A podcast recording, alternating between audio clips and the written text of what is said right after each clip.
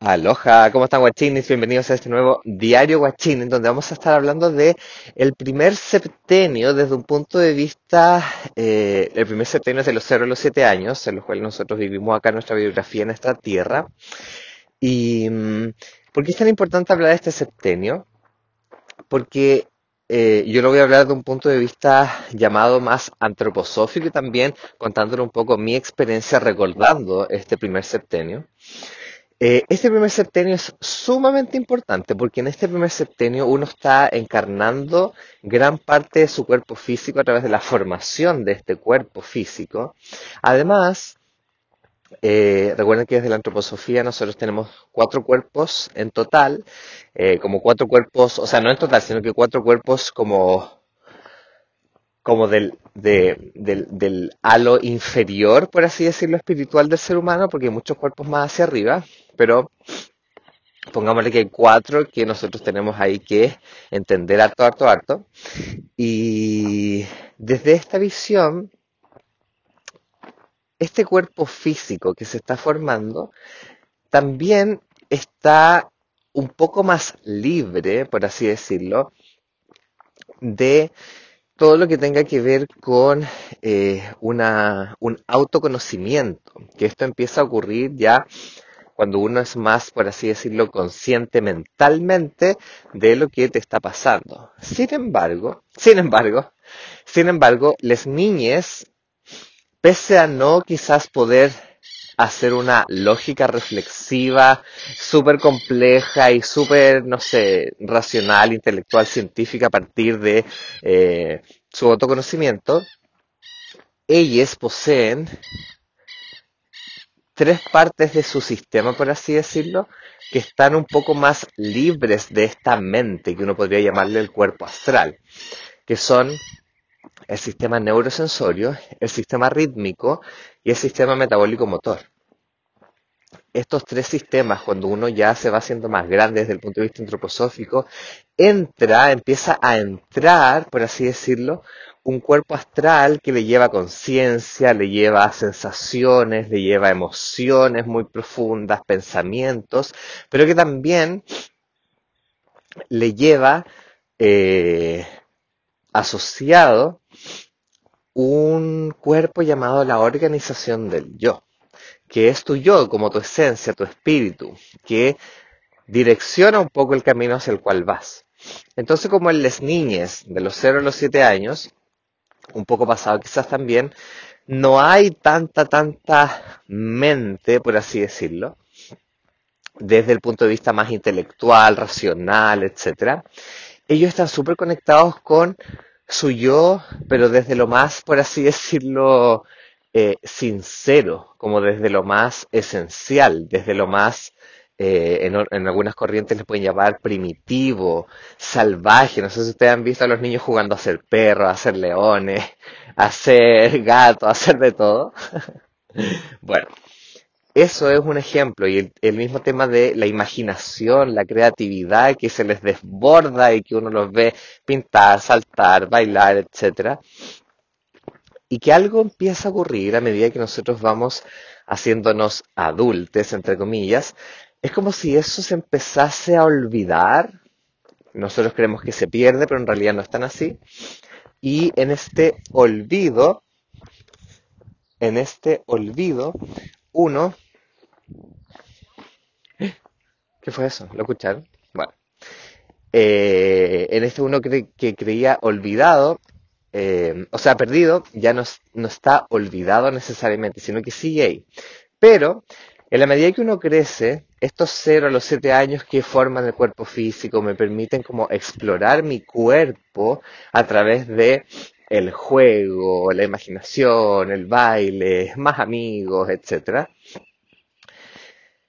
Eh, es como si en algún proceso yo ya me pongo demasiado mental, intelectual o racional y ahí es cuando también empieza a aparecer más el cuerpo astral, sostenido por la creación de el etérico.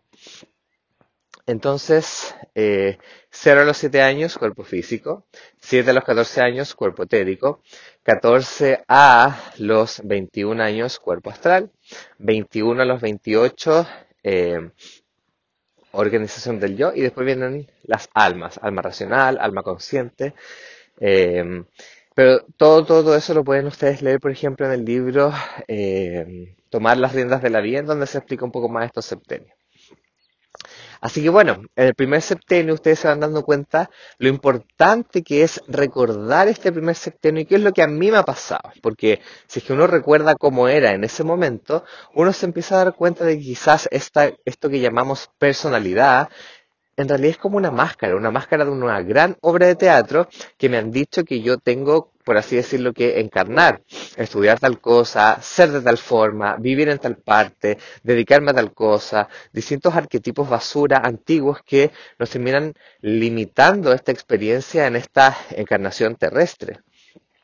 Entonces, desde el punto de vista antroposófico, uno podría decir que lo que les voy a contar ahora es eh, como un ejemplo de cómo el recordar como yo era antes puede afectar mi presente y puede llevarme a una transformación hacia el futuro. Por ejemplo, yo he recordado caleta, caleta, caleta, que cuando era muy, muy niña, eh, bailaba, jugaba, cantaba, creaba, me movía todo el fucking día, todo el día. Yo tengo el recuerdo de estar, por ejemplo, no pudiendo quedarme quieto así bailando, bailando, jugando, y mi mamá diciéndome, Nicolás, quédate quieto, y yo así como moviéndome al mismo tiempo, mamá, no puedo. y, ¿Y qué fue lo que pasó en la medida que fui creciendo? Es que todo ese movimiento, todo ese baile empezó a disminuir.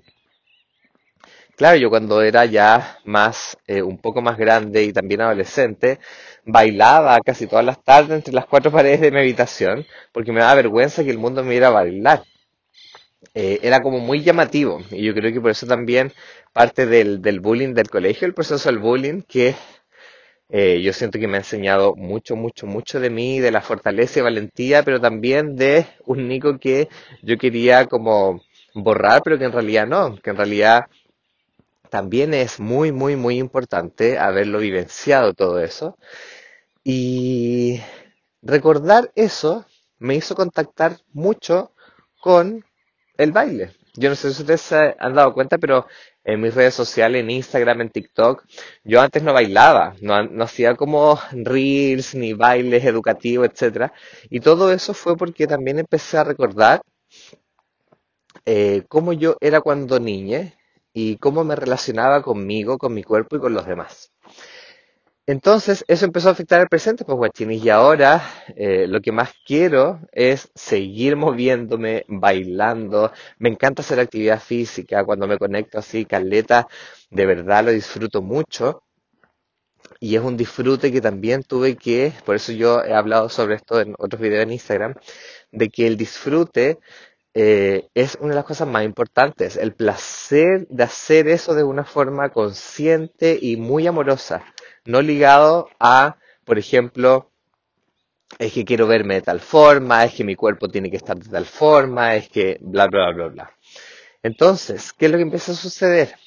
Es que en el primer septenio hay recuerdos hay vivencias, hay experiencias demasiado importantes. Y que yo te invito en algún tipo de terapia, puede ser psicoterapia, puede ser canalización, registros acáchicos, eh, tarot terapéutico, carta astral, tantas, tantas terapias que nos pueden ayudar y nos permiten reírnos, encontrarnos, reírnos y reencontrarnos. Eh, para que traigamos un poco esas enseñanzas y esos yo de cómo era esta persona en su primer septenio y traerla para acá y darnos cuenta de que quizás esta persona que está viviendo esta vida y que se, hace llamar adulta, quizás necesita un poco más de relajo, quizás necesita conectarse más realmente, físicamente con su niña interior, porque cuando dice niña interior, yo creo que se malinterpreta como una metáfora, pero la cuestión es literal. Entonces, a ver, Guashini, tú, ¿estás realmente contactada con tu yo interior?